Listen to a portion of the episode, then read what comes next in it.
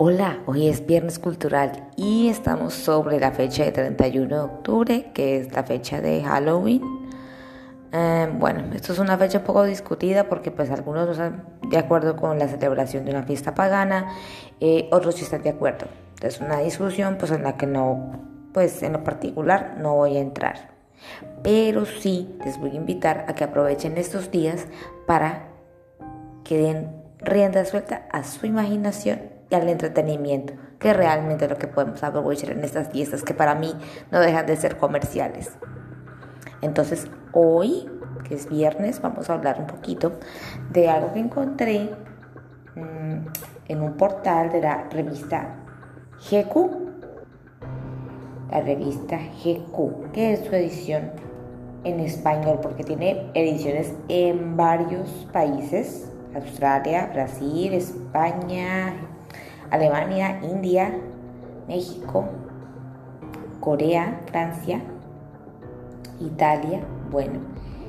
Y resulta que pues como a mí me gusta el cine, entonces pues yo dije pues vamos a mirar acá, aprovechando pues casualmente la fecha del 31 de octubre. Y entre las muchas búsquedas, porque siempre es interesante tener como una búsqueda, pues dije, bueno, vamos a averiguar algo de cine, de, ese cine que nos pone pues un poquito los pelos de punta y nos pone a acelerarnos los nervios, que es el cine de terror o el cine de suspenso, porque no necesariamente el terror nos puede generar pues como todas las emociones, también el cine de suspenso o el thriller psicológico. Y resulta que pues por aquí me encontré un blog de esta revista con las 16 mejores películas de terror de esta última década. Entonces, este va a ser el tema de nuestro podcast de hoy. Bienvenidos.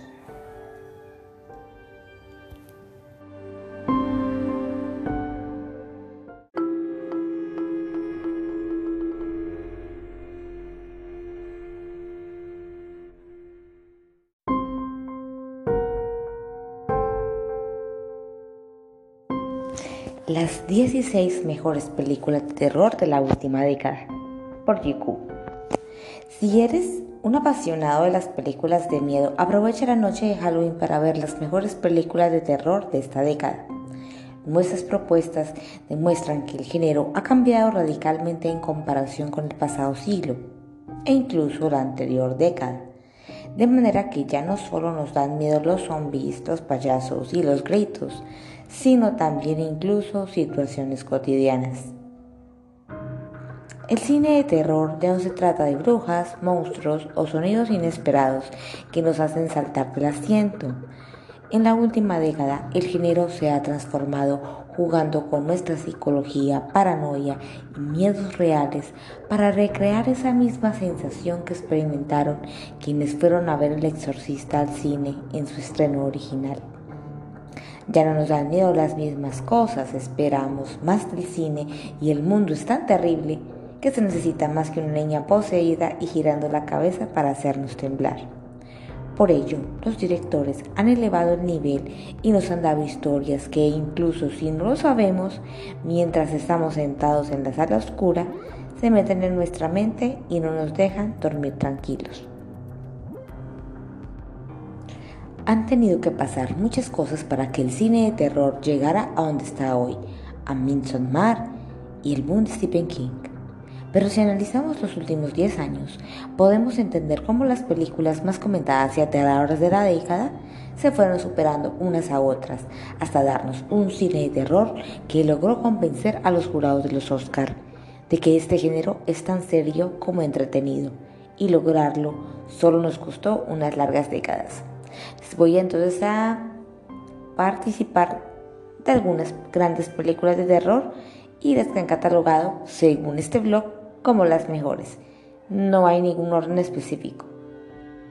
Midsommar de 2019, Babadook de 2014, Sinister de 2012, Déjame salir de 2017, Hereditary de 2018, Insidious 2010, La envidiada del mal 2015, La bruja también de 2015, IT del clásico Eso de Stephen King de 2017.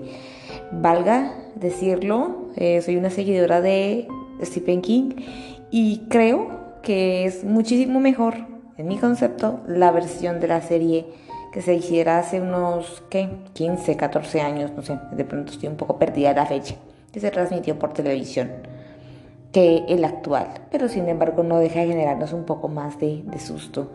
Pero siempre he pensado que es mejor leerla que verla. Eso tiene mucho más efecto. Eh, Posición Infernal de 2013, Lords of Salem de 2012 y Suspiria de 2018.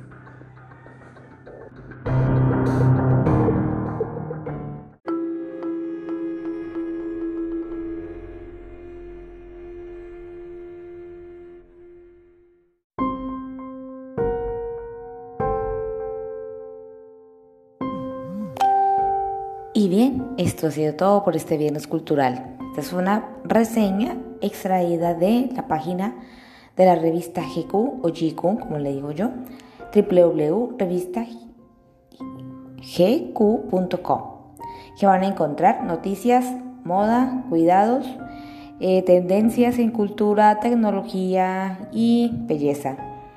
Entonces, pues para que se animen y si agrada estos contenidos, la visiten y también interactúen con las diferentes redes sociales a las cuales ellos tienen suscripción. Entre eso está Instagram, Facebook, Twitter y su canal en YouTube. Vienen en varias ediciones, como les comenté al inicio de este podcast. Y bueno, disfruten su día eh, de viernes, de cierre de trabajo, aunque algunos trabajan también los sábados y empezamos el nuevo mes. Estamos cerrando ya este año y esperamos que las cosas empiecen a mejorar porque pues el mundo está convulsionando bastante. Pero nosotros seguimos haciendo lo que más nos gusta. Hasta pronto.